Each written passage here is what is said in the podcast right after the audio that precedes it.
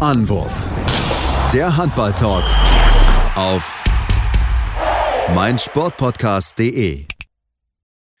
Hallo und herzlich willkommen zu einer neuen Ausgabe von Anwurf, eurem Handball-Talk auf meinsportpodcast.de. Nach ja zwei Wochen, wo wir uns nicht gehört haben, sind wir wieder mit dabei, waren ja auch fleißig unterwegs, zumindest ich an diesen in den letzten Tagen und fleißig Handball verfolgt, live in den Hallen vor, die Männer-Nationalmannschaft. Und da wollen wir natürlich drüber sprechen, über die Männer, aber natürlich auch über die Frauen, die auch gespielt haben. Letzte Testspiel vor der ja, Nominierung für die WM. Bei den Männern war es ja auch bei der EM-Nominierung. Also von daher gibt es mit Sicherheit nochmal paar Dinge zu besprechen, ein paar Erkenntnisse, die der nochmal geliefert hat. Und das mache ich natürlich heute nicht anders. Heute mal wieder, nach langer, langer, gefühlt langer, langer Zeit, den Robin Bulitz an meiner. Hallo Robin. Ja, hallo Sebastian, schön wieder dabei zu sein. Wenn äh, der Tag des Handball, Handballs ansteht, äh, lasse ich mir das natürlich nicht nehmen und bin liebend gerne dabei nach diesen, äh, ja, teils tollen, aufregenden, engen, aber auch aufschlussreichen und, und natürlich äh, unterhaltsamen Spielen, sowohl der DHB Frauen wie auch der DHB Herren äh, und der Jugendmannschaften natürlich auch. Und voll im November, wie ich schon sehe. Klar. Der, der Schnauzer, Schnauzer steht schon nach sechs Tagen. Also, ja, ja. ähm, da, damit können wir natürlich super anfangen. Ja, und lass uns auch mit den Herren anfangen. Ich meine, es waren beide Spiele gegen Ägypten. Einmal 31-31 in Neu-Ulm. 28, 27 haben das Ende dann gewonnen in, in München, um noch den persönlichen Abschied hinzubekommen. Ähm, wie war so denn, wenn wir mal jetzt generell erstmal anfangen, bevor wir ins Detail ein bisschen reingehen, so dein Eindruck von der deutschen Mannschaft in diesen beiden Partien? Also mein Eindruck der deutschen Mannschaft war positiver im Vergleich zum letzten Mal, als wir über das DHB-Team gesprochen haben, beziehungsweise über das DHB-Team sprechen mussten. Aber der Gegner war natürlich auch ein anderer. Ne? Wir, wir reden hier nicht von, von, von einem so bärenstarken Gegner, wie die Dänen es zuletzt waren, sondern wir reden von den Ägyptern, die klar enorme Schlagkraft haben, aber mit denen Deutschland äh, für mich in beiden Spielen auf Augenhöhe wenn nicht gar ein kleines bisschen überlegen war. Also die Ergebnisse, ähm, das Unentschieden am Freitag in Neu-Ulm und der knappe Sieg jetzt in München am Sonntag spiegeln meiner Meinung nach nicht unbedingt äh, wieder, dass die deutsche Mannschaft bei, in beiden Spielen die bessere Mannschaft war. Über, über weite Strecken in, für mich. Das, das Team hat sich wahnsinnig gut präsentiert. Äh, Alfred Gislason hat es selber gesagt, der erste Anzug sitzt schon mal halbwegs. Also die, die, die, die erste sieben hat sich wirklich, wirklich stark präsentiert und, und ja, Hoffnung auf mehr gemacht für die Heimeuropameisterschaft, muss ich sagen. Und um zum Start direkt vielleicht mal ein erstes, also so ein kleines Fazit zu ziehen von meinem Eindruck.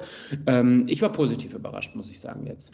Ja, da waren auf jeden Fall viel Gutes mit dabei. Also hat mir auch einiges mitgefallen. Auch gerade defensiv fand ich, dass sie es gut gestanden haben über, über wirklich weite Teile der Partie. Klar, so in, schon in, also ich würde schon sagen, eher dann noch im ersten Spiel gegen in Ägypten haben wir schon noch ein paar Abstimmungsprobleme. Das hat man schon gemerkt, auch der Mannschaft. Also gerade auch dann die Kreisspiele waren dann teilweise ein bisschen zu einfach, aber in der zweiten Partie sah es schon deutlich besser aus, haben es auch ähm, ja, besser gespielt, finde ich insgesamt. Und ähm, ja, also es war es war schon ein bisschen eine Besserung auf jeden Fall zu erkennen. Wie gesagt, klar ist eine Mannschaft, die du auf Augenhöhe ist, aktuell von, von der Leistungsfähigkeit her, wo ich auch sagen muss, dass die erste Garde der Ägypter mich sehr enttäuscht hat. Also Ali Zayn war, glaube ich, gar kein Faktor in beiden Partien, überhaupt gar nicht. Also da war die zweite Reihe, die großteilig eigentlich in Ägypten spielt, deutlich besser. Klar, natürlich, die spielen auch häufiger zusammen wahrscheinlich, weil es auch natürlich eh die Möglichkeiten gibt. Hat auch Gislason gesagt am Freitag, gesagt, die zweite sieht besser aus als die erste. ähm, das war wirklich so. Das haben die wirklich mit enorm viel Tempo gespielt. Und das hat man schon noch gemerkt, da hat man schon so ein bisschen Probleme bekommen, auf jeden Fall. Ähm, aber insgesamt, das war jetzt über jeweils 45, 50 Minuten war das wirklich sehr gut und auch sehr konsequent in ihrem Vorgehen. Vor allem, was mich sehr gut gefallen hat, war das Tempospiel, das nämlich konsequent ins Tempo-Gegenstoß gegangen ist bei Ballgewinn, dass man auch da sehr wachsam war, auch defensiv. Also in beiden Partien habe ich gesagt, so gefühlt mindestens zehn, zehn Ballgewinne gehabt, weil sie wirklich sehr wachsam gewesen sind und da wirklich sehr konsequent hinterhergegangen sind. Und das hat dann wirklich dann auch dazu beigetragen, dass man dann zumindest eine Partie gewinnen konnte. Wenngleich natürlich wir auch bei allem Lob natürlich auch sagen müssen, da waren wieder Konsequenzen mit dabei, auch offensiv, wo du gemerkt hast, also ich habe es zumindest gemerkt, wenn Juri nicht auf der Platte steht, hat Deutschland im Rückraum ein riesengroßes Problem. Das ist einfach so. Ja, das, da hast du vollkommen recht. Ähm, vielleicht noch ein, einmal kurz den positiven Aspekt aufgreifen, den du gerade schon kurz angesprochen hast. Ich finde, man hat das erste Mal richtig gesehen, seitdem Alfred Gislason Bundestrainer ist, dass etwas, was im Lehrgang wirklich fokussiert angegangen wurde, enorm gut und stark umgesetzt wurde, nämlich das Tempospiel, was du angesprochen hast. das kommt nicht von jetzt auf gleich. Ich bin mir sicher, dass das ein Bestandteil des Lehrgangs vor diesen beiden Testspielen war.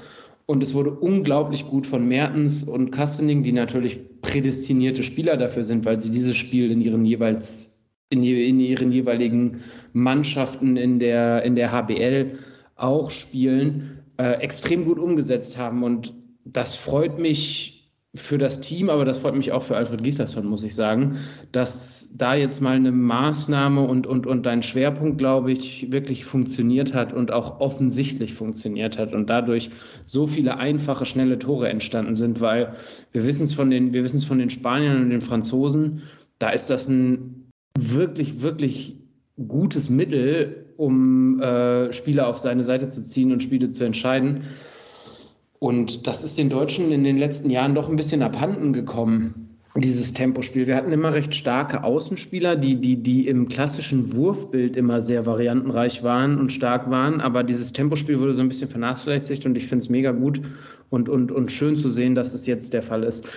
So schön das Tempospiel über Außen ist, so anfällig ist der Rückraum. Da hast du vollkommen recht. Für mich war leider erneut, ich will nicht immer wieder draufhauen, aber für mich war erneut Philipp Weber ein Totalausfall auf halb links im, im, in der Nationalmannschaft.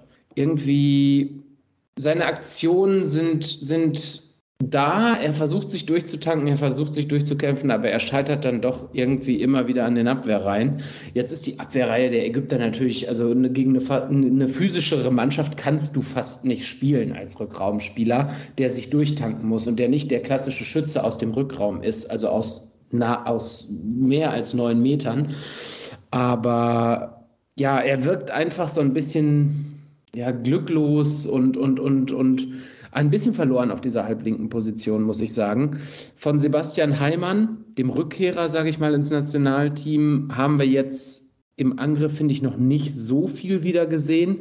Markus Bauer, der co-kommentiert hat im ZDF, der ja sein Trainer ist in Göppingen, hat es selber angesprochen, dass er Heimann schon in der Abwehr fast wieder bei 100 Prozent sieht, im Angriff aber noch nicht so ganz. Muss ich leider bestätigen. Also in der Abwehr ist er einfach eine unglaubliche Erscheinung. Dieser, dieser Mann ist wirklich der krasseste Schrank, den Deutschland hat, äh, wenn man ihn sich einfach mal anschaut. Aber vorne im Angriff fehlt noch so ein bisschen dieses, ich gehe mit 110 Prozent in die Lücken rein. Ich bin voll überzeugt, hier mit absoluter mit Vollgas reinzugehen und dahin zu gehen, wo es weh tut. Ich glaube, wenn Sebastian Heimann vielleicht bis zur Europameisterschaft wieder das Niveau erreichen kann, dann haben wir auch wieder jemanden, der sich genau diese Würfe nehmen kann, die wir unbedingt brauchen, weil wir haben gesehen, Kai Hefner muss diese langen Wege gehen. Juri Knorr ist jemand, der hinter neun Meter muss. Der steigt ab neun Metern hoch, hat die Schlagwürfe, hat das Repertoire, aber danach wird es unglaublich schwer. Christoph Steinert in allen Ehren, guter Abwehrspieler, vorne im Angriff ein durchschnittlicher Handballprofi. Also ein Wort zu Steinert. Ich glaube, er hatte doch, ich meine, bin ich sicher, ich meine, er hat selbst gesagt gehabt, vor zwei, drei Wochen, glaube ich, dass er selbst überhaupt nicht in Form ist, dass er nominiert wird. Okay, aber gut. Ist der, Bundestrainer, ich finde, da waren wieder auch und auch bei, bei, allem Respekt, also ich finde, man hat versucht, das Beste daraus zu machen, aus den Möglichkeiten, weil auch klar, wieder viele Verletzte, ne? Justus Fischer, Maria Michalczyk, die beide eigentlich spielen sollten, beide verletzt, äh, konnten beide nicht ein, eingesetzt werden, hat auch gesagt, das hat ihm sehr wehgetan, weil auch beide natürlich defensiv wichtige Rollen einnehmen sollen, aber ich finde halt auch gerade in der Personal der Heimann, finde ich das etwas kurios, weil äh, erstes Spiel hat er gut gemacht in, in, in Neu-Ulm und dann hat er diesen Gesichtstreffer bekommen gehabt, glaube ich, zum Ende der ersten Halbzeit, wo er dann sagt, er zweite Halbzeit spielt er nicht, was ja auch vollkommen in Ordnung ist. Ne? Gehirnerschütterung kann ja alles Mögliche mit dabei sein und da nichts riskieren. Dann sagt er nach der Pressekonferenz, ja, ich hätte Sebastian Heimann gerne mehr eingesetzt. Ich so, okay, gut. Zweites Spiel, Sebastian Heimann sieht dann mehr Spielzeit. Ich glaube, er hat zehn Minuten gespielt oder so. Wo ich mir sage, okay, klar, okay, da möchte kein Risiko eingehen. Ich habe ihn auch gefragt danach. Er hat so, so gesagt, so, ja, er hätte vielleicht mehr spielen können, weil die Abwehr der Ägypter dann defensiver geworden ist.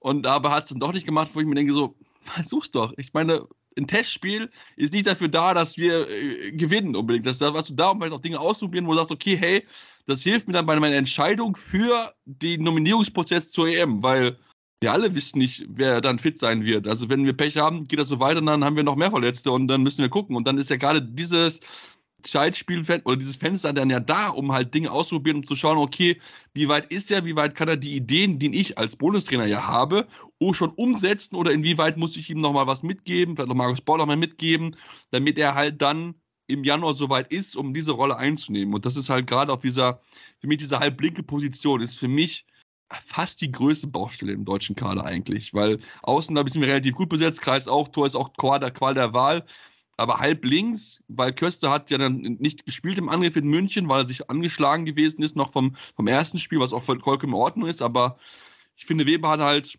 das durchschnittlich gemacht. Also wir haben auch in der, im Medienraum gesprochen und dann haben wir so gedacht, so, das war halt so ein typischer Weber. Es war halt nicht das, das herausragende Spiel, es war auch nicht super schlecht, auch Bundesliga gesagt, er hat das Spiel sehr schnell gemacht, immerhin, aber es war halt nicht diese Torgefahr. Und diese Torgefahr aus dem Rückkommen, die fehlt uns so sehr, wenn Juri Knoch auf dem Feld ist. Lichtland hat es viel versucht, auf jeden Fall. Also als junger Bursche hat er Gas gegeben, hat er wirklich auch noch ein bisschen für Wirbel gesorgt, aber wir können nicht von dem U21-Weltmeister erwarten, dass er seine führende Rolle in diesem Rückkommen einnimmt. Ja, aber vor allen Dingen ist Nils Lichtlein seine Leistung in allen Ehren auch nicht der Shooter, den wir endlich eigentlich mal brauchen. Definitiv wir, nicht. Und Sebastian Heimann und Julian Köster sind es.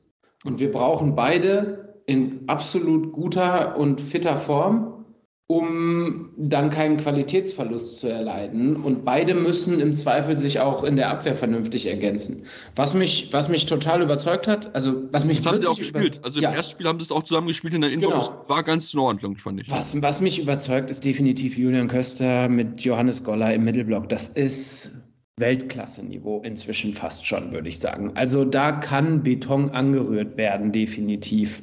Wenn dann noch ein Heimann mit dazu gemixt wird als Spezialistenwechsel für Juri Knorr vielleicht, ist das richtig, richtig großes Kino. Also dann, dann geht da hinten nicht viel. Mit einem David Speth, der seit dem Pokalfinale im April diesen Jahres auf Wolke 7 schwebt, meiner Meinung nach, ist das unglaublich in der Kombination und Andreas Wolf scheint schnell genug wieder fit zu werden. Äh, war Ganz ja jetzt wichtig. überraschend, äh, stand ja jetzt überraschend tatsächlich im Tor im ersten Spiel in Neu-Ulm, trotz seines vermeintlich noch nicht ganz auskurierten Bandscheibenvorfalls.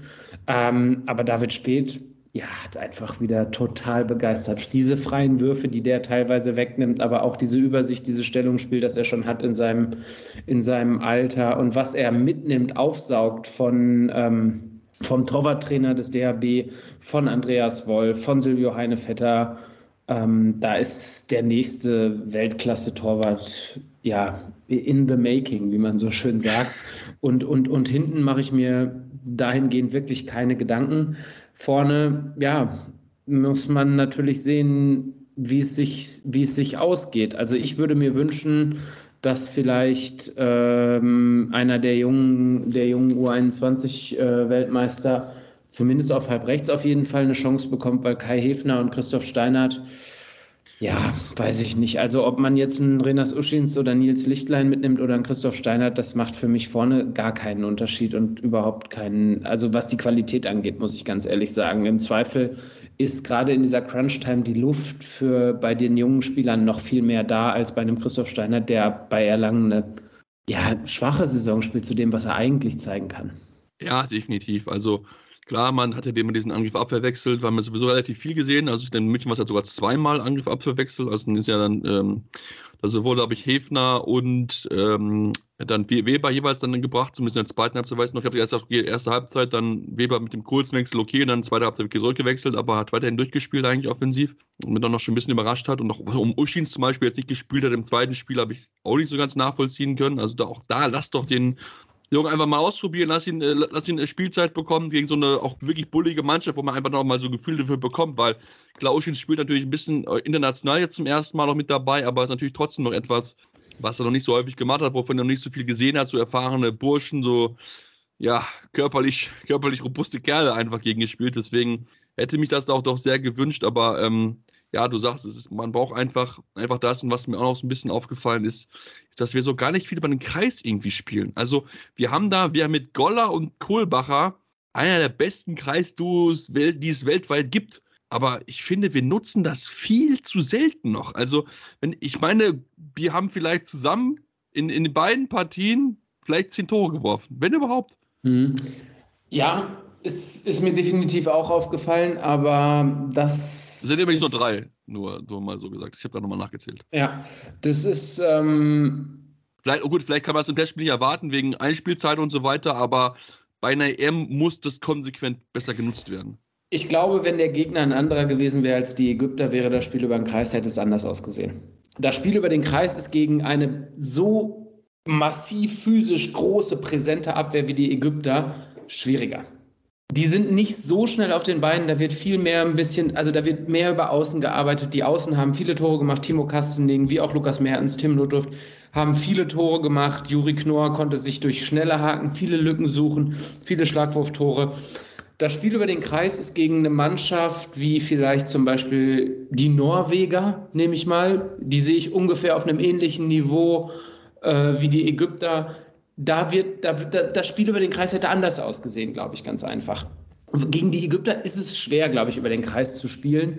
Und da ist es auch einfach schwieriger für Spieler wie selbst für Spieler wie Johannes Goller und Janik Kohlbacher, sich diese Räume frei zu erarbeiten, sich die frei zu blocken, weil die Ägypter eben diese, diese unglaubliche Physis haben. Aber nichtsdestotrotz bin ich bei dir, muss das Spiel über den Kreis bei diesen beiden unglaublich starken Kreisspielern ähm, besser funktionieren und, und mehr auch gesucht werden und ein bisschen mehr auf diese Spieler ausgerichtet werden. Definitiv. Wir brauchen nicht darüber reden, dass es in Überzahl sensationell natürlich schon gemacht wird zwischen ja. äh, Juri Knorr und, und Janik Kohlbacher. Das definitiv. Also das funktioniert auf jeden Fall. Ähm, auch wenn er das nicht, im ersten Spiel glaube ich nicht gemacht, mit zwei als in Überzahl war mit zwei Kreis zu agieren, aber alles gut. Wie gesagt, das ist ähm, auf jeden Fall etwas, was wir auf jeden Fall verstärkt darauf achten sollten, auch wenn dann Justus Fischer mit dabei sein sollte bei einer EM. Ja, damit ist ja auch noch eine Option, aber der wäre jetzt so für mich so die Frage, Robin, wenn wir uns jetzt den Kader anschauen, was wird denn noch groß passieren? Also ich glaube zum Beispiel, dass Heidelberg nicht mitkommen wird, weil er hat sich für mich überhaupt nicht in Szene setzen können, in beiden Partien gar nicht. Ähm, wird wahrscheinlich ein bisschen auf Wolf spät hinauslaufen, vielleicht, je nachdem, ob vielleicht noch Bielem oder, oder Klebke vielleicht noch mit überragenden Leistungen noch ein bisschen dazwischen kommen können, weil ich glaube, du hast diesen erfahrenen, routinierten Vorwart vorweg, glaube ich, mit Wolf. Dahinter ist es in Anführungsstrichen, ja, wirklich in Anführungsstrichen relativ egal, weil ich glaube, die alle sind auf wirklich einem aktuell ähnlichen Level. Vielleicht, ne, ein oder andere kann ein bisschen oben ausschlagen. Wir dürfen auch bei Wählen nicht vergessen, da habe ich die drittbeste, viertbeste Quote von allen Bundesliga-Torhütern, Stammtorhütern. Das ist schon eine echt starke Quote, darf man nicht außer Acht lassen. Und dann, ja, was wird noch großartig rumgeändert? Ich meine, wir hoffen alle auf Witzke, wir hoffen alle auf Michalschick, Fischer vielleicht noch, die vielleicht noch zurückkommen, aber was passiert sonst noch groß im Kader? Torwart gehe ich mit dir. Ich glaube auch nicht, dass Silvio Heinevetter mitkommt. Äh, dafür hätte er ja jetzt einfach ein bisschen herausragendere Leistungen zeigen müssen, meiner Meinung nach. Ähm, dementsprechend bin ich beide. Ich glaube, Bierlehm, Spät, Wolf werden es dann werden, als Dreier gespannt im Tor. Ähm, ja, Luka Witzke ist natürlich so ein Thema. Also das wäre schon ganz, ganz wichtig in meinen Augen, dass der wieder fit wird, damit Juri Knorr ähm, in irgendeiner Art und Weise auf der Mitte im Angriff entlastet werden kann. Und wenn wir mal schauen auf, auf die Qualität der deutschen Mittelmänner, dann ist Luka Witzke für mich derjenige, der Juri Knorr am ehesten noch entlasten und ersetzen kann, um ohne einen gravierenden Qualitätsverlust auf der Mitte äh, zu, zu beobachten bzw. in Kauf zu nehmen.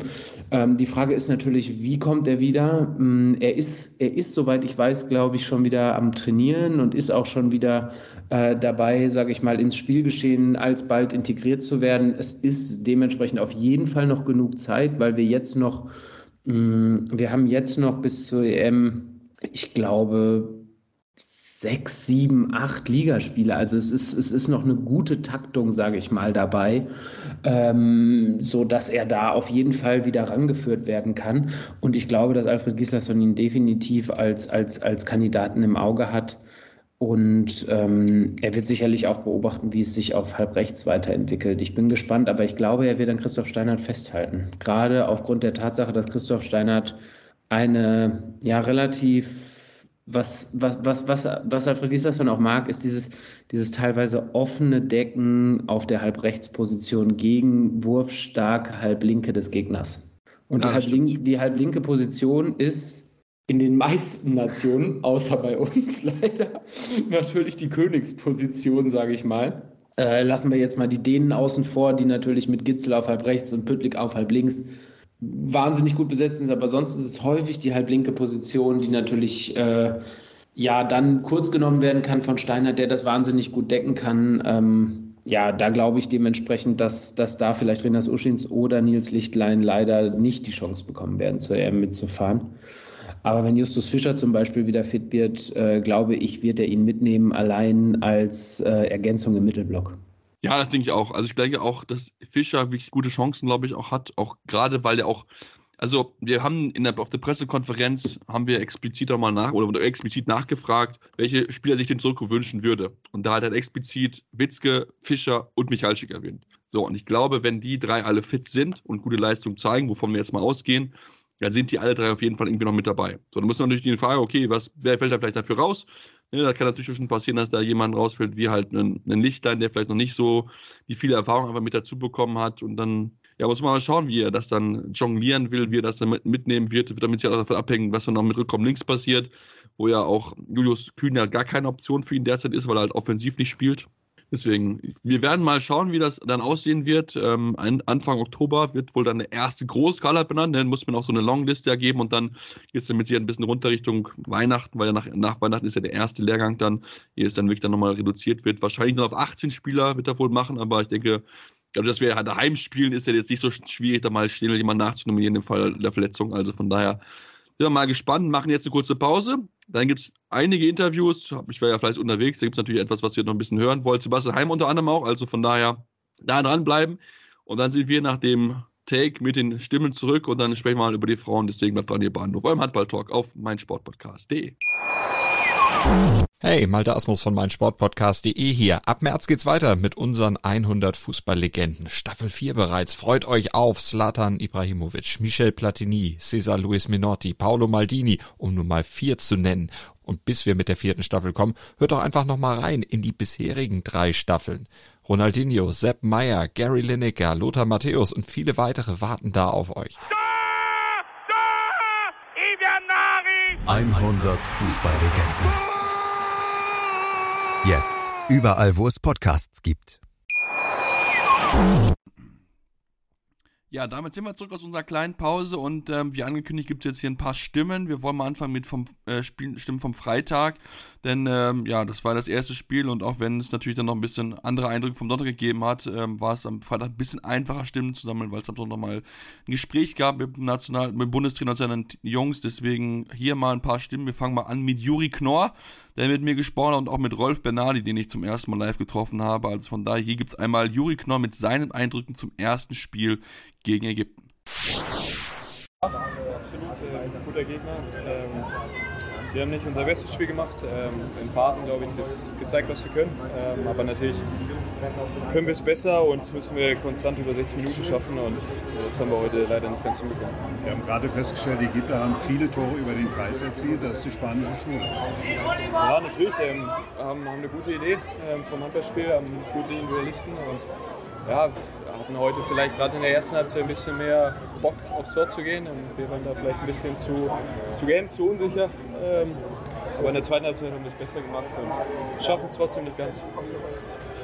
Ja, genau. Wäre jetzt so ein bisschen die Frage gewesen, warum es halt dieser Einbruch in der ersten Halbzeit kommt, ist dann ja wirklich 5-2, glaube ich, zeitweise geführt hat. Das lief ja eigentlich relativ gut heute. Ja. Ähm, natürlich, das ist das Handball, ähm, ist ein Spiel in Phasen. Aber es hat mich auch überrascht, ähm, dass wir das dann so aus der Hand geben und wir schaffen es nicht so richtig, Kontrolle über das Spiel zu bekommen in der ersten Halbzeit, trotz, trotz des guten Starts. Und zu viele technische Fehler, die wir dann machen. Ähm, ja, aber trotzdem machen wir es in der zweiten Halbzeit wieder gut und zeigen da, glaube ich, ein besseres Spiel, gehen mehr zum Tor. Und ja, aber so ist es. Wie würdest du auch, defensiv eure Arbeit bestreiten? Ich meine, auch da war in der ersten Halbzeit auch schon ein bisschen Lücken. Wir haben schon gesagt, spanische Schule und mit dem Kaiserspiel war nicht ganz so einfach, aber wie bist du zufrieden mit der Abwehrarbeit? Natürlich muss ich das finden. Ich meine, wir kommen alle aus verschiedenen Vereinen irgendwie. Ähm, ist wieder ein anderes System und wir waren jetzt drei, vier Tage zusammen, haben alle ja, auch intensive ersten Wochen in der, in der Saison an unseren Beinen und natürlich ist dann auch vielleicht noch so ein bisschen im Kopf, ähm, ja, dass das so ein bisschen der Auftakt ist für, für ein großes Turnier und vielleicht ist man da am Anfang ein bisschen, bisschen unsicher. Ähm, es gehört dazu und wir haben das dann eigentlich ganz gut abgeschüttelt. Aber trotzdem hat es nicht ganz gereicht und ja, so ist es. Und in der, in der Abwehr, ja, ich, ich glaube, wir machen das phasenweise gut, aber natürlich ähm, geht es noch deutlich besser. So, das war einmal Juri Knorr mit seinen Eindrücken zur ersten Partie in Neu-Ulm und da wollen wir auch noch jemanden zweiten sprechen lassen. Das machen wir natürlich am besten, indem wir den Kapitän zu Wort kommen lassen, äh, Johannes Goller, der auch seine Eindrücke geteilt hat, auch sehr ausführlich über Angriff und Abwehr. Ja, Rolf Benner und ich haben da mal wieder fleißig die Fragen gestellt. Die Ägypter haben euch alles abverlangt. 31, 31, zum Schluss ein gerechter Spielstand, oder? Ja, das haben wir auch erwartet und das wollen wir auch, dass wir da natürlich qualitativ hochwertige Gegner haben, um, um zu sehen, wo wir stehen und, und äh, genau das aufzu, auf, gezeigt äh, bekommen, was, was noch nicht so gut läuft. Und ja, das war ein optimaler Test heute. Und schön, dass wir am Sonntag die Chance haben, äh, das Spiel zu gewinnen. Wie bist du denn mit der Arbeit im Innenblock zufrieden, der Abwehr? Ich finde vor allem Anfang äh, des, des Spiels kommen wir super rein. Auch die zweite Halbzeit sehr gut. Ähm, ist natürlich klar, dass wenn wir die Abwehr so offensiv äh, äh, interpretieren, dass es Lücken gibt und äh, da muss die Abstimmung schon sehr, sehr gut zusammenpassen. Aber alles in allem mit, mit Julian vor allem in der Konstellation fühle ich mich ganz wohl und finde, haben wir auch heute ja, in der zweiten Halbzeit deutlich besser gestanden und, und so auch David vielleicht hier und da mehr geholfen, die, die Paraden zu haben und dann auch deutlich weniger Tore bekommen als in der ersten Halbzeit. Uns ist aufgefallen, dass die Ägypter relativ viele Tore über den Kreis gemacht haben. Ist das die spanische Schule des Trainers? Ja, also erstmal ist es natürlich auch, wie gesagt, diese 1 gegen 1 Qualität, die uns zwingt, ein bisschen offensiver zu stehen. Wir haben uns das Video vom, vom Januar angeguckt, wo wir ein bisschen passiv waren und dann oft reingedrückt wurden und dann diese, diese Würfe mit Kontakt zu bekommen, die für einen Teuter sehr, sehr unangenehm sind. Und natürlich äh, wünschen wir uns das, dass wir hier und da den, den Ball vielleicht noch mehr klauen können. Aber alles in allem ist es natürlich der Interpretation der heutigen Abwehr geschuldet. Also übermorgen noch ein neues. Vielen Dank. Dankeschön. Genau, die Frage wäre jetzt, was ist noch, also was ist gut gelaufen heute, was ist nicht so gut gelaufen? Dann kannst du so ein kurzes Fazit noch ein bisschen ausführen. Ja, also Abwehr habe ich, glaube ich, zu Genüge ja. besprochen, dass es auf dem richtigen Weg ist. Ich finde im Angriff äh, in der ersten Halbzeit dann, dann vor allem eine Phase, wo wir extrem viel technische Fehler machen. Äh, dazu viele freie Fehlwürfe, was wir natürlich verbessern wollen. Ähm, diese technischen Fehler, diese leichten Abstimmungsprobleme, wie zum Beispiel auch im letzten Angriff. Das ist natürlich auch ein bisschen dem geschuldet, dass wir uns lange nicht gesehen haben und lange keinen Wettkampf zusammen hatten. Aber das sind alles, alles Schritte auf, auf unserem Weg. Und äh, wir haben natürlich äh, oder sind sehr zuversichtlich, dass wir das am Donner ähm, Sonntag schon wieder besser machen können. Die Frage wäre noch ein bisschen ein Spieler am Kreis gewesen. Ich glaube, so viele Bälle hast du heute nicht bekommen. Ähm, ja, warum hat es nicht so geklappt mit den Anspielen? Kannst du das ein bisschen erklären vielleicht? Ja, das ist natürlich auch in gewisser Weise diese Eingespieltheit, die, die vielleicht ähm, mit, mit mehr Zeit zusammen wieder, wieder kommt. Aber ich finde auch, dass die Ägypter sehr passiv, äh, oder passiv nicht, aber schon innerhalb von neun Meter standen und uns vielleicht mit, mit der Abwehr auch zu Würfen aus dem Rückraum zwingen wollten. Und äh, das haben wir dann auch zum Teil oder vor allem auch durch 1 gegen 1 Situationen oder schnelles Spiel im Rückraum gut genutzt. Also wenn wir, wenn wir die freien äh, Fehlwürfe abziehen und, und, die technischen Fehler abziehen, war das auch im Angriff ein, ein vernünftiges Spiel. Und es geht ja nicht darum, wer die Tore wirft, sondern dass wir die Tore werfen. Das haben wir über weite Strecken gut gemacht. So, damit wollen wir dann aber auch den Blick werfen von Freitag auf den Sonntag. Und ich habe es schon gesagt äh, vorher, ich habe Sebastian Heimann im Interview gehabt und wir wollen einfach mal zu Wort kommen lassen, wie er sich gefühlt hat, wie es für ihn gewesen ist, wieder mit dabei zu sein bei der Nationalmannschaft. Ähm, ja, heute der knappe Sieg, jetzt im Vergleich zum äh, Spiel gegen äh, Freitag. Ähm, warum hat es heute gereicht, auch wenn es am Ende wieder knapp geworden ist? Na gut, ich glaube, äh, am Freitag, da haben wir äh, ja, zu viele technische Fehler gemacht, aber vor allem auch zu viele äh, klare Chancen vergeben. Äh, heute standen wir von Anfang an in der Abwehr wieder sehr, sehr gut, haben auch ein deutlich besseres Tempospiel gehabt, fand ich, über das ganze Spiel über. Und ja, am Ende waren wir heute einfach clever genug und haben es heute äh, gut über die Zeit gebracht. Mhm. Warum kam dann wieder der, der, Einbruch in der zweiten Halbzeit? Hat man dann zu viele Wechsel und dann hat vielleicht was offensiv gefehlt oder wie würden Sie das äh, begründen wollen? Ja gut, die, die Ägypter stellen ihr Angriffsspiel ein bisschen um auf 7 gegen 6. Da hatten wir ein paar Probleme. Wir haben, glaube ich, dann drei Angriffe nacheinander immer einen 7 Meter bekommen, obwohl wir da dann eigentlich ziemlich gut standen. Das tut dann natürlich immer weh, wenn man sich da in der Abwehr aufreibt und am Ende dann doch nicht belohnt wird, sondern immer einen 7 Meter gegen sich bekommt. Da waren sie dann deutlich effektiver im Angriffsspiel. Wir waren dann in den paar Minuten dann vorne natürlich auch nicht ganz so effektiv, wie wir es äh, die Minuten davor waren und dann nochmal am Ende. Und ich glaube, das war dann da schon auch so ein bisschen der Unterschied, wieso die Ägypter dann nochmal rangekommen sind und das Spiel nochmal extrem eng wurde. Mhm. Jetzt auch zu Ihnen, Sie haben ja ein paar Minuten Einsatzzeit heute bekommen in der Abwehr. Ähm, warum nicht mehr? Ist dann noch der Schädel zu sehr vom, äh, von dem Treffer von gestern gebrummt oder warum hat es nicht zu mehr Spielzeit gereicht? Nö, der, der Kopf der hat gestern früh noch ein bisschen gebrummt. Nach dem Training war es dann äh, schon deutlich besser. Nach dem Mittagsschlaf war es dann gut. Ähm, ich bin, ja, wie gesagt, aus einer langen Verletzung zurückgekommen, äh, war extrem froh, dass ich jetzt wieder mit dabei war. Einfach auch mal wieder raus aus Göppingen, in ein neues Umfeld rein, äh, neue Gesichter sehen, äh, neuen Input. Das tat mir natürlich extrem, extrem gut. Äh, war für mich natürlich auch wieder ein Schritt in die richtige Richtung, auch wenn ich natürlich noch nicht auf dem Level war, wo ich davor war.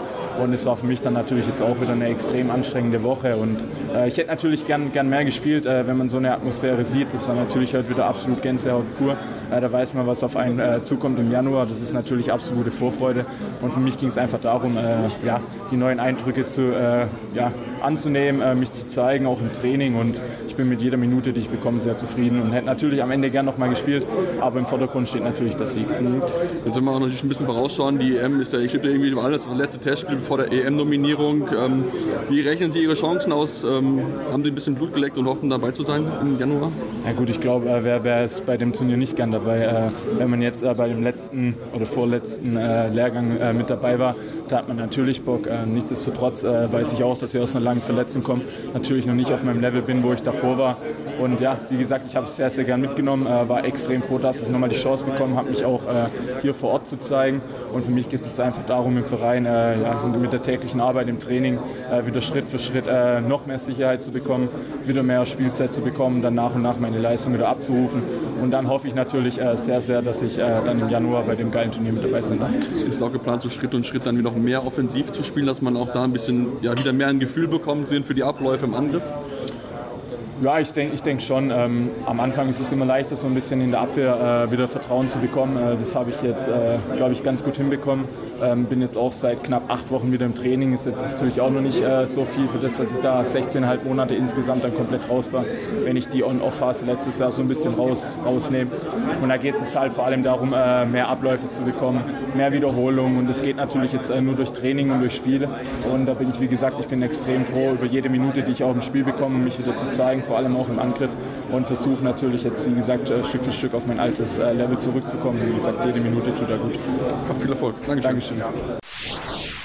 So, und dann wollen wir zum Abschluss nochmal ein paar Zitate von Philipp Weber hören. Ein bisschen jetzt zusammengestückelter, nicht wundern, denn es haben die Kollegen die Fragen gestellt und deswegen habe ich da ein bisschen was rausgeschnitten und dann im Abschluss dann nochmal meine Fragen, die ich an ihn gestellt habe, explizit dann zum Abschluss.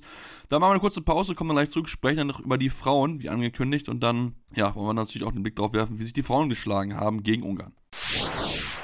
Ja, es ist ein bisschen schade natürlich, äh, dass wir das nicht über 60 Minuten so durchziehen konnten. Ähm, aber wir sind auch extrem hohes Tempo in der ersten Halbzeit gegangen, was vielleicht am Ende ein bisschen dann gefehlt hat, wo wir einfach das nicht mehr durchkriegen konnten. Ähm, aber nichtsdestotrotz können wir, glaube ich, äh, vieles Positives mitnehmen, ähm, dass wir wirklich äh, gute Lösungen gefunden haben gegen diese Abwehr, dass wir wieder ein Stück weitergekommen sind ja, und dass wir gewonnen haben. Das ist immer, immer gut für eine Mannschaft vor so einem Turnier, dass man einfach Selbstbewusstsein tankt und ja, gestärkt in die nächsten Aufgaben gehen können. Ich glaube, wir müssen einfach noch ein paar Feinheiten absprechen, äh, genaue Abläufe noch ein bisschen mehr verinnerlichen, damit jeder genau weiß, welche, welche Aufgabe er in diesem Spielzug hat.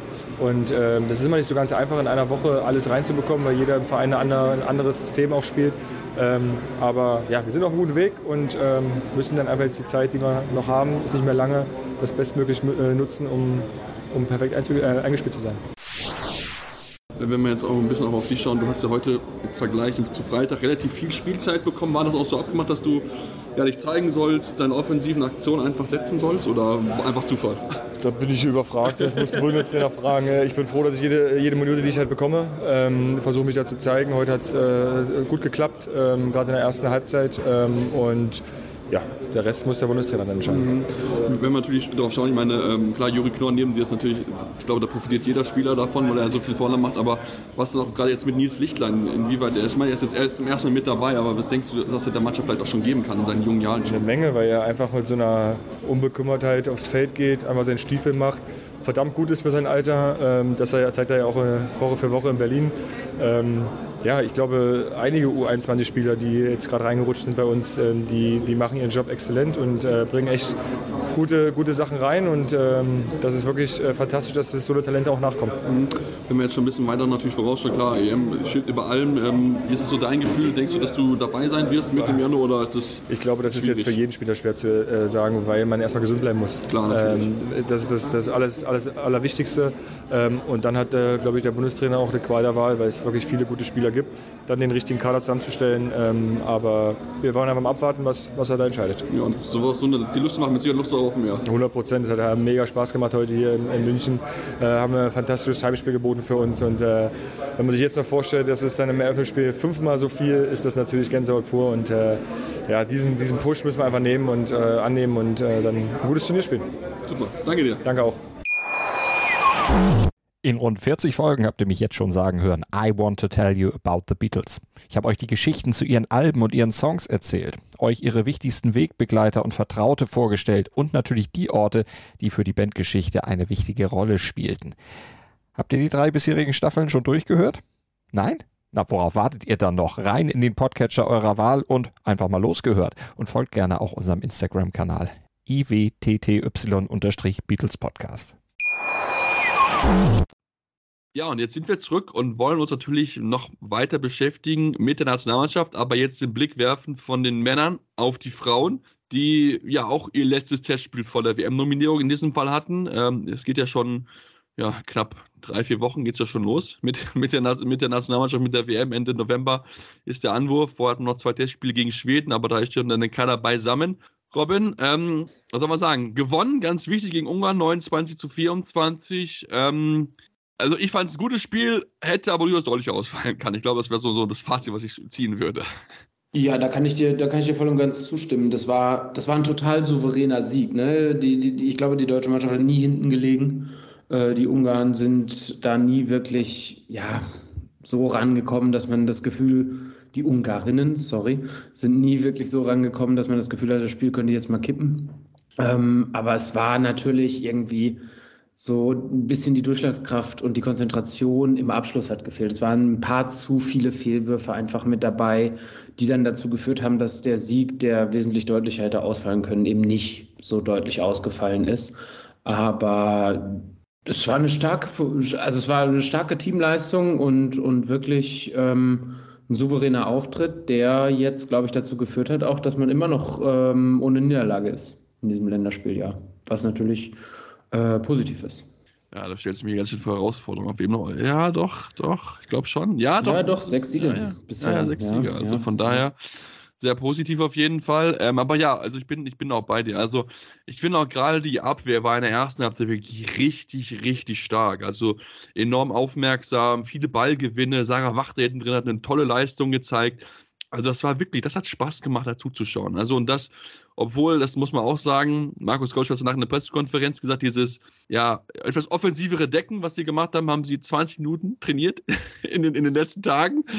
Ähm, okay, also das hat dann wirklich sehr, sehr gut funktioniert, das muss man einfach ganz klar sagen, weil da darf man nicht vergessen, die sind ja erst am Donnerstag zusammengekommen, weil der Mittwoch noch Pokal gewesen ist. Also da war wirklich äh, wenig Zeit, dann nochmal was zu probieren. Aber klar, er hat natürlich von zwei Wochen zuvor schon ein bisschen äh, den, den Lehrgang gehabt und deswegen war nochmal so ein kleines, kurzes ähm, ein wieder auffrischen, glaube ich, einfach nur. Und das hat wirklich sehr, sehr gut funktioniert. Ähm, ich finde auch einfach Zinja Smith, also ihr zuzuschauen in der Abwehr, also ich glaube, da gibt es kaum bessere, was, was sie in der Defensive macht als sie. Also es ist wirklich überragend. Die kann jede, jede Position gefühlt decken ähm, und ist da so agil und so aufmerksam. Also es macht da richtig, richtig viel Spaß. Aber ja, offensiv ist es immer so dieses, ja, schon irgendwie seit Jahren so gefühlt, dass man immer irgendwie zu viele Chancen liegen lässt, das nicht konsequent genug nutzt. Ähm, ich fand es immer gut, dass sie zumindest auch die ganze Breite des, des, Platzes ausgenutzt haben, dass sie auch Chancen erarbeitet haben, was ja auch erstmal wichtig ist. Ne? Du musst ja in diese Situation erstmal reinkommen, prinzipiell da muss halt nur dann auch konsequent das Ding genutzt werden. Denn ähm, ich fand es zwischenzeitlich war es dann zu knapp. Also zur Halbzeit waren es fünf, aber da hättest du eigentlich auch schon mit acht, neun führen können, wenn du ehrlich bist. Ja, diese, die, diese, diese Mitte der zweiten Halbzeit, diese, diese Phase, wo das Spiel dann echt auch an Qualität einfach ein bisschen verloren hat, muss ich sagen. Ne? Dann haben sich viele technische Fehler eingeschlichen. Gut, man hat vielleicht auch einfach gemerkt, dass dieses Spiel irgendwie, dass die Ungarinnen da nicht mehr gefährlich werden. Dann ist man im Kopf vielleicht nicht mehr so ganz da, ist diesen, geht diesen Extraschritt nicht mehr so. Ja, aber weiß ich nicht, ob das unbedingt sein muss. Ah, am Tag des Handballs voller Halle, super Kulisse, man will sich präsentieren und das kurz vor einer Weltmeisterschaft, also nicht mal drei, vier Wochen vor einer Weltmeisterschaft ähm, kann man da vielleicht auch durchziehen. Aber natürlich ist dann auch die Frage, wie intensiv wurde zwei Tage beim Lehrgang trainiert. Dann ist so eine ja, kurze Schwächephase Mitte der zweiten Halbzeit auch mal okay. Also das kann passieren. Jeder, der selber äh, schon mal auf der Platte gestanden hat, weiß, dass wenn man ja ein relativ souveränes Spiel abliefert, der Gegner sich jetzt nicht anschickt, das nochmal zu drehen, dass man da dann einfach diesen, diese Extrameile nicht mehr so geht. Die Torhüterinnen haben dann gut gehalten hinten raus, sodass es dann doch noch äh, bei dem vier Tore äh, war. Die Abwehr ist großartig vorne bedarf es besserer Lösungen ein bisschen. Äh, sehe ich ziemliche Parallelen zu den Herren leider, muss ich sagen. Ich glaube, da bist du nicht der Einzige, glaube ich, der ja. diese Parallelen sieht. Also, ja, das große Problem ist ja hier vor allem die rückenrechte Position. Ne? Also, wir haben ja schon einige Verletzungssorgen dort und dann sollte ja eigentlich Viola Leuchter anfangen in München mit Sicherheit, aber dann ist sie kurzfristig verletzt ausgefallen, sodass dann zu Beginn drei Rechtshänderinnen im Rückraum gespielt haben. Sinja Smith auf Rückraum rechts, äh, Nicolaut in der Mitte und dann auf Rückraum links Emily Bölk. Das kann der Gegner durchaus vor Probleme stellen, weil es natürlich eine ungewohnte Situation ist, aber ja, also das ist natürlich so ein bisschen, da muss man gucken. Ich fand, Maren Weiger hat es wirklich gut gemacht. Also auch Bundestrainer, Bundestrainer war auch wirklich schwer beeindruckt, kann man, glaube ich, gut bezeichnen in der Pressekonferenz. Hat sich da wirklich beeindruckt gezeigt, wie sie das gemacht hat, sowohl offensiv als auch vor allem auch noch defensiv. Also es war wirklich, wirklich eine gute Leistung von ihr. Ob es dann auch wirklich dann das ganze Turnier überzeigen kann, wird, sich, wird man sehen, aber insgesamt. Aber ähm, ich denke, so diese halbrechte Position im Rückraum, das ist etwas, was der deutschen Mannschaft da schon schon problematisch vielleicht werden könnte, weil einfach diese ganz große Position oder ganz große Qualität der Position einfach nicht fehlt, einfach nicht da ist. Das macht es natürlich dann in gewissen Phasen vielleicht auch ein bisschen schwieriger, wenn du dann keine gelernte Rückraumrechte und keine Linkshänder in dieser Position hast. Ja, es ist einfach irre. Du musst, also das musst du dir mal vorstellen. Da spielt eine Mannschaft, die zum, ja, ich weiß nicht, ich würde sie mal zur erweiterten Weltspitze zählen, die deutschen Damen jetzt schon. Die steht dann auf einmal dort und hat keine Linkshänderin im rechten Rückraum. Also wir reden ja von, von, von der erweiterten Weltspitze. Das ist ja unvorstellbar eigentlich. Also solche Probleme kennt man ja normalerweise, weiß ich nicht, im, im, im Amateurbereich. Irgendwie ab, ab unter Verbandsliga, aber so dann auch schon nicht mehr. Und deswegen ist es natürlich super bitter, dass da kurz vorm Spiel noch der Auswahl kommt, aber es ist trotzdem irgendwie, ja, verrückt, dass diese Situation überhaupt entsteht in meinen Augen. Und, und, und da muss natürlich für eine erfolgreiche Weltmeisterschaft und das, ich nenne es mal Minimalziel, Qualifikation für eins der ähm, Olympia-Qualiturniere, ähm, da brauchen wir eine, da brauchen wir eine Linkshänderin auf, im rechten Rückraum. Ja, definitiv. Da bin, ich, da bin ich absolut bei dir. Also da muss auf jeden Fall ja, muss irgendjemand, irgendjemand auf jeden Fall äh, jemand dabei haben. Ich meine, Julia Malthoff war ja nicht mit dabei, weil sie verletzt ist. Auch eine Lisa Stoll nicht mit dabei, die ja prinzipiell diese Rolle ja übernehmen würden. Und dahinter ist dann halt, jetzt mal vielleicht mit Viola Leuchtet, die auch noch super jung ist. Ich glaube 23 oder so. Also die ist auch noch wirklich, oder 19 ist sie, glaube ich, erst. 1920 meine ich erst.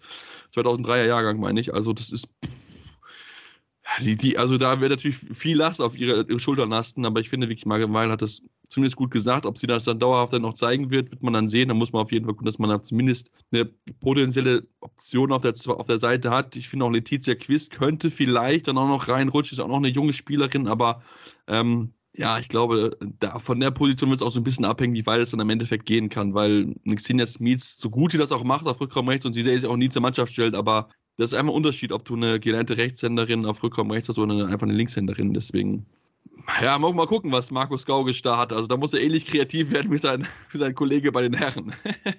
Definitiv, ja. Und er kann leider nicht einfach äh, so einen U21-Weltmeister nominieren, beziehungsweise eine Weltmeisterin im Pendant, weil wir es A nicht sind und B sie nicht haben in der Form. Das ist es, das ist es nämlich. Also zumal da schon auch junge Spielerinnen hochgezogen werden, um halt auch dann gewisse Lücken einfach zu ja. füllen. Deswegen, ähm, ja, müssen wir halt einfach schauen, wie es dann dort aussieht. Ich bin sehr gespannt, inwieweit man auch da nochmal, ja, sich Überlegungen machen muss, inwieweit man da vielleicht noch wirklich mal schauen muss. Vielleicht tut es noch jemand auf, kann ja auch noch sein. Also, ich, klar, ist nicht mehr viel, also muss schon wirklich herausragende Leistung passieren wahrscheinlich, damit sich da jemand noch hervorstechen kann. Aber ähm, ja, ich finde, es, es war, mir hat es mir hat Spaß gemacht zuzuschauen und ich bin ein bisschen hoffnungsvoller jetzt mit Blick auf die WM, um ganz ehrlich zu sein, weil die Vorrundengruppe ist super einfach. Ja. Und dann musst du den zweiten Platz eigentlich holen, denn Dänemark wirst du nicht schlagen in der Hauptrunde, aber zweiter Platz muss, muss Ziel und dann mal gucken, was dann geht. Genau, genau. Also dieses Selbstvertrauen, sich zu holen, ne? gerade dann auch wenn vielleicht ähm, ja da eine Debütantin auf halb rechts am Start sein wird ähm, da ist die Vordergrundengruppe perfekt für. Also wenn man sich da so richtig eingroovt, hohe, drei richtig hohe Siege einfährt, was gegen Japan, äh, Iran, war es Iran oder Irak? Ich weiß es nicht. Iran, genau. Iran war es Iran. Ja, genau, was gegen Japan, Iran ähm, einfach Pflicht sein muss, dann, ähm, dann kann das ins Laufen kommen. Also dann, dann, dann ist da die Chance da. Gut, die übermächtigen Dänen, da braucht man nicht drüber reden, das wird es auch schwer. Ja, sehr schwer, ja. aber der Traum, der Traum von der Medaille lebt weiterhin und, und ich sag dir irgendwann, wir werden es noch erleben, Sebastian. Und das wünsche ich mir auch. Ich wünsche mir so sehr für die Damen, dass sie das machen, weil das sind alles so, so super nette Mädels und, und die haben auch die, die leben dafür. Das merkt man auch. Ich meine, wir haben ja noch gleich ein paar Interviews da jetzt gleich im Anhang, aber ich würde es ihnen so wünschen und auch Markus Gaugisch, der jetzt auch dann wirklich voll sich auf die Nationalmannschaft konzentrieren kann. Ähm, es, es wäre es wär einfach, es einfach Zeit. Es ist wirklich wieder Zeit, dass wir mal wieder da ein Turnier holen und ähm, ich denke, man hat so das Gefühl, dass man jetzt der ganzen Sache so ein bisschen näher kommt. Dann müssen die Mädels nur konsequent vorne ihre Tore treffen und dann glaube, dann geht es auch auf jeden Fall, weil defensiv müssen wir uns nicht unbedingt groß verstecken, es muss halt offensiv funktionieren. Weil, wie gesagt, gute Torhüterin, ne, Kati Filter war nicht zwar nicht mit dabei, aber auch da müssen wir uns keinen Gedanken machen. Also sie, also Filter, Wachter, die auch wirklich stark spielt in Dortmund, jetzt wieder auch ein gutes Spiel hatte, Nicole Rott, die wir auch schon zu Gast hatten bei unserem Podcast und eine Eckele. Also, ja. das sind vier gute Torhüterinnen, die man, glaube ich, auch relativ gut auswechseln kann. Klar, Filter vielleicht schon aus so ein bisschen oben drüber, weil ich finde ich richtig, richtig stark. Auch wenn sie jetzt bei Best so ein bisschen auf und ab gewesen ist, aber ich glaube, es liegt einfach ein bisschen an der Eingewöhnung mit der neuen Mannschaft, neue Deckung, neue Kolleginnen und so weiter und natürlich auch eine neue, eine andere Kultur. Ähm, aber ich denke, da muss man sich wenig Sorgen machen. Und dann ganz wichtig, dass dann die Chancen konsequent genutzt werden, auch gerade dann von außen. Das wäre dann auf jeden Fall ja, sehr wichtig für einen Erfolg bei der WM. Mal schauen wir da natürlich genau dann drauf, wenn es dann soweit ist. Ja, Robin, dann sind wir jetzt, wir beide für heute schon mal weit durch. Der Podcast noch nicht, aber ähm, das ist auf jeden Fall schon mal so, dass wir dann gleich rüber wechseln zu mir dann mit meinen Stimmen, mit meinen Interviews, die ich geführt habe. Wie gesagt, einige bekannte Namen mit dabei. Xenia Smieze, die ich am Mikrofon hatte, Emily Bölk war mit dabei. Also von daher da gleich dann gerne auf jeden Fall reinhören. Und Robin, dann hören wir uns spätestens nächste Woche wieder. Vielleicht sogar noch diese Woche, denn wir haben da vielleicht so ein, zwei Podcasts noch in der Pipeline, aber das müssen wir dann mal schauen. Da sind wir noch an den einen oder anderen Gast dran. Und da solltet ihr auf jeden Fall unseren Podcast weiterhin folgen bei den Social Media Kanälen eurer Wahl, Facebook, Twitter, Instagram und auch auf jeden Fall den Podcast abonnieren, wer es nicht sowieso schon getan hat. Und dann gehen wir jetzt in eine kleine Pause zu den äh, Interviews und Robin, die wir verabschieden und dann, dann ja, schauen wir mal, was dann so die nächsten Tage für uns bereithalten werden. Bis dann. Auf jeden Fall. Ciao, ciao, viel Spaß mit den Stimmen. Ja, und damit sind wir jetzt nochmal zum letzten Mal zurück und wollen uns mit den Frauen noch beschäftigen. Wie gesagt, ich habe fleißig Stimmen gesammelt, wollen jetzt zuerst mal Xenia Smith zu Wort kommen lassen. Ich hatte sie schon erwähnt gehabt, dass sie auch auf Rückraum rechts aushelfen musste, aufgrund der Problematik auf der Links in der Position. Wir haben einmal, ich habe mit ihr selbst gesprochen und habe noch eine Frage dann noch angefügt, äh, in dem, wo sie ein bisschen über die WM auch schon mal spricht. Deswegen hier einmal Xenia Smith mit ihren Eindrücken zum Spiel und ihren großen Zielen für die WM. Ähm, ja, ihr habt gewonnen heute gegen Ungarn. Wie, wie war es für dich? Wie zufrieden bist du mit der Leistung eurer Mannschaft? Ähm, ja, du hast eben schon gesagt, wir haben gewonnen. Das ist auf jeden Fall schon mal gut. Ähm, wir haben aber auch ein paar Punkte aufgezeigt bekommen, an denen wir noch arbeiten können im Hinblick auf die WM. Das ist auch immer eigentlich gut. Also klar, wir müssen es immer optimal gestalten, aber jetzt noch so ein paar kleine Schwächen äh, zu sehen, äh, wo wir dann im Training nochmal Fokus drauf legen können. Ich glaube, das ist auch nicht verkehrt. Das nehmen wir mit, da arbeiten wir dran und dann optimieren wir das, damit wir bei der WM dann äh, ja, auf jeden Fall bereit sind. Was ist dir aufgefallen? Würde mich jetzt natürlich noch interessieren, wo, wo man noch ein bisschen arbeiten muss. Ähm, wir haben ein bisschen die Abwehr umgestellt äh, bei manchen Situationen, dass wir da anders reagieren, offener stehen. Ähm, ja, ganz taktisch gehe ich jetzt da nicht drauf ein, aber dass, äh, ja, dass da die Reaktion noch nicht immer so auf den Punkt da war, dass die Absprache noch nicht so, so gut gepasst hat. Da müssen wir noch ein bisschen an Feinschliff arbeiten, auch in Angriff, die Abstimmung, die Laufwege, den Ball laufen lassen. Ich glaube, das sind ja, Kleinigkeiten, die auch irgendwo verständlich sind, wenn wir uns äh, längere Zeit nicht gesehen haben. Also jetzt ist es nicht so lange her, aber davor war es fast ein halbes Jahr und das äh, kommt dann aber eigentlich auch relativ schnell wieder, wenn man ein paar Trainingseinheiten mehr hatte. Also da mache ich mir noch keine Sorgen. Mhm. Du hast auch noch viel auf Rückraum rechts gespielt. Ist das etwas, was ihr bewusst trainiert, um dann auch vielleicht den Gegner vor neue Aufgaben zu stellen? Weil normalerweise ist ja immer der Linkshänder auf der Rückraum rechts Position da gewohnt. Ja, genau. Da haben wir schon ein paar taktische Maßnahmen, ein paar Vorgaben, die wir dann spielen, wenn da eine Rechtshänderin ist. Ähm, ja, das muss so sein, dass halt ein anderes Spiel. Das ist auch gut für mich, damit ich weiß, wo ich mich äh, so ein bisschen entlang arbeiten kann und was meine Aufgaben dort sind. Also das passt. Wie, wie schwer fällt dann die Umstellung von Rückraum links auf Rückraum rechts? Oder, äh ja, ich bin da ja schon immer so ein bisschen Allrounder. Dementsprechend im Verein habe ich es nicht mehr so dolle. Jetzt hier ähm, ja, nehme ich die Aufgabe an, äh, in der ich die Mannschaft helfen kann. Deswegen passt das für mich eigentlich ganz gut. Ist ein anderer Blickwinkel, aber äh, ist okay, ja. Mhm. Heute vielleicht noch auf Publikum eingesprochen, 10, über 10.000 Zuschauer heute da gewesen. Wie viel mehr motiviert das nochmal, wenn man wirklich so viele Fans heute nochmal da hat? Ja, es war schon beeindruckend, wenn man dann so um sich rumguckt äh, und da oben gar nicht mehr sieht, was da abgeht. Äh, 10.000 ist für uns schon, schon extrem, das gibt es nicht so oft und es ist einfach schön zu sehen, wie viele handballbegeisterte Menschen und Fans es dann da doch gibt. Ja. Also ich würde jetzt aus voller Überzeugung sagen, diesmal wird es anders, äh, weil ich fest daran glaube, wir sind alle gewachsen und äh, wir messen uns da mit den besten, äh, besten Mannschaften der Welt und da freuen wir uns drauf und da sind wir echt heiß drauf und ich bin sehr, sehr sicher, dass wir da alle überzeugt sind, dass wir da das besser machen dieses Jahr. Ja, ich glaube, damit ist nicht die Einzige, die es besser machen will als in den vergangenen Jahren, denn ich glaube, der Traum ist auf jeden Fall groß. Wir hatten zwischen gesprochen, dass die Vorrundengruppe auf jeden Fall machbar ist für die deutsche Mannschaft und die Hauptrunde eigentlich auch wirklich da möglich ist, auf die ersten zwei Plätze zu kommen. Wollen jetzt aber uns noch mal mit dem Spiel beschäftigen und uns mit Sarah Wachter beschäftigen. Auch ich hatte sie am Mikrofon und ähm, sie war sehr zufrieden mit ihrer Leistung natürlich selbst und aber auch mit dem Spielverlauf an sich. Aber hier einmal Sarah Wachter mit ihren Worten zum Spiel. Am Ende der Sieg gegen Ungarn. Wie glücklich sind Sie mit dem Spiel und mit dem Verlauf?